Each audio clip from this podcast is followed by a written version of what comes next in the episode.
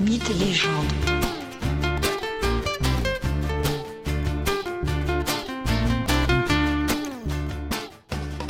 Bonjour à tous et bienvenue dans un nouvel épisode de Mythes et légendes. Aujourd'hui, je vais vous conter la légende tout à fait extraordinaire du ver de Lambton. Il s'agit d'une légende née à la toute fin du Moyen Âge en Angleterre. La scène se déroule dans le comté de Durham, dans le nord de l'Angleterre, non loin de la frontière avec l'Écosse. Nous sommes au printemps 1920, le dimanche de Pâques. Tous les habitants du village se rendent à la messe, tous, pas tout à fait, tous sauf le fils du Seigneur. En effet, ce dernier, un certain John Lampton, part la pêche sous le regard réprobateur des villageois. Lui, goguenard et fidèle à son comportement irrespectueux des autres et de la morale, va vers la rivière, y installe sa canne à pêche et attend. Les heures passent et pas un poisson ne vient mordre à l'hameçon. John Lambton s'agace et s'impatiente. Il commence même par jurer par tous les dieux. Mais voilà que soudainement sa ligne tremble. Un poisson a mordu, se dit-il. Que nenni. John tire sur sa canne à pêche pour remonter la proie, et ce n'est pas un poisson qu'il trouve au bout de sa ligne, mais une sorte d'affreuse sangsue longue comme un homme, au dos noir et aux yeux de braise. La créature semble même avoir une sorte de visage, comme celui d'un démon.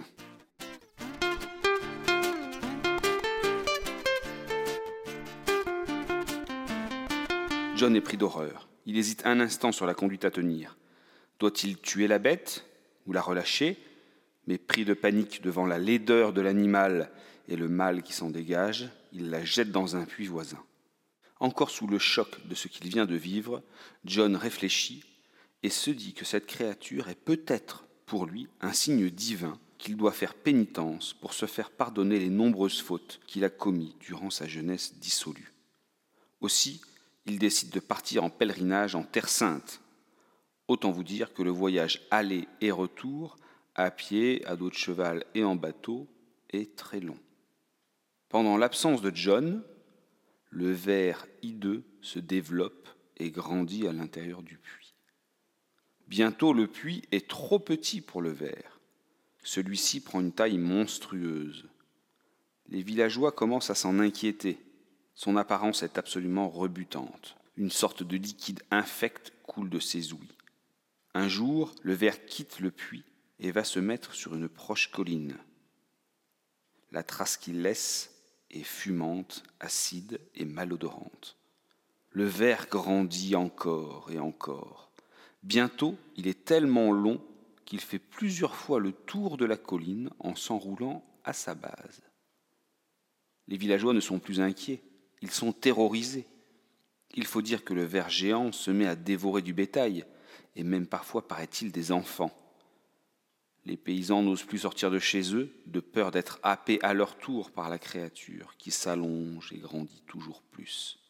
Quelques villageois plus téméraires que les autres décident d'attaquer la bête, et parviennent même d'un large coup d'épée à la trancher en deux morceaux.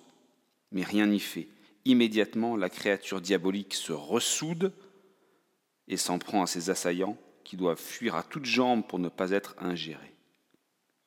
Les anciens du village ont une idée. Ils ont entendu parler d'une vieille recette servant à calmer les dragons. De quoi s'agit-il? Il suffit de donner une grande quantité de lait aux reptiles ailés, et voilà que, normalement, ce breuvage apaise le dragon. Les villageois vont traire de nombreuses vaches et rassemblent une grande quantité de lait dans une large auge.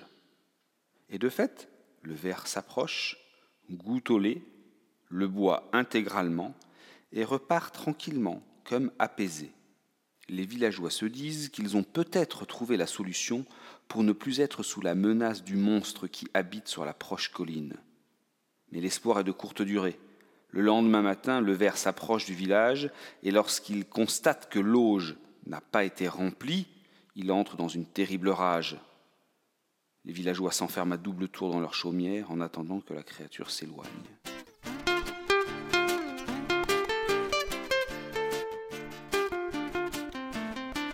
Voilà qu'un beau jour, John rentre de son pèlerinage en Terre Sainte.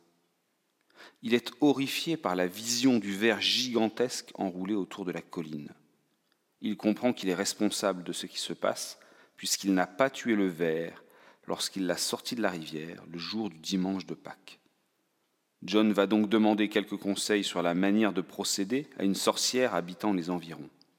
Celle-ci lui indique la méthode pour tuer la bête. John doit revêtir une armure spéciale dont les plaques de métal sont le support de piques et de lames. Ainsi, lorsque le serpent viendra pour entourer John et l'étouffer, il se blessera mortellement sur l'armure.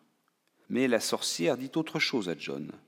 Afin d'éviter que la malédiction soit portée sur ta famille pendant neuf générations, tu devras tuer la première personne que tu croiseras après avoir vaincu le ver. John revêt l'armure préparée à cet effet, puis s'approche de la colline. Le ver repère John et se met à le poursuivre. John se dirige alors vers la rivière pour y attirer la bête. Une fois dans l'eau, le ver géant s'enroule autour de John pour le tuer en l'étouffant. Mais plus il serre, plus il se blesse. Le ver meurt ainsi comme l'avait prédit la sorcière, et les morceaux du ver sont emportés au loin par la rivière. John sort de l'eau et retourne vers le village, fier d'avoir débarrassé la contrée du ver. Arrivant chez lui, il est accueilli par son père qui le félicite et le serre dans ses bras comme un héros. John n'a bien sûr pas le cœur de tuer son père, mais conscient qu'il ne fait pas le nécessaire pour éviter la malédiction, il décide de tuer son chien, espérant par ce geste éviter le pire. Ce sacrifice est inutile, et la malédiction s'abat sur la famille de John Lampton pour neuf générations. Tous mourront hors de leur lit dans d'atroces conditions. J'espère que le récit de cette légende vous a plu, et je vous dis à bientôt pour un prochain épisode.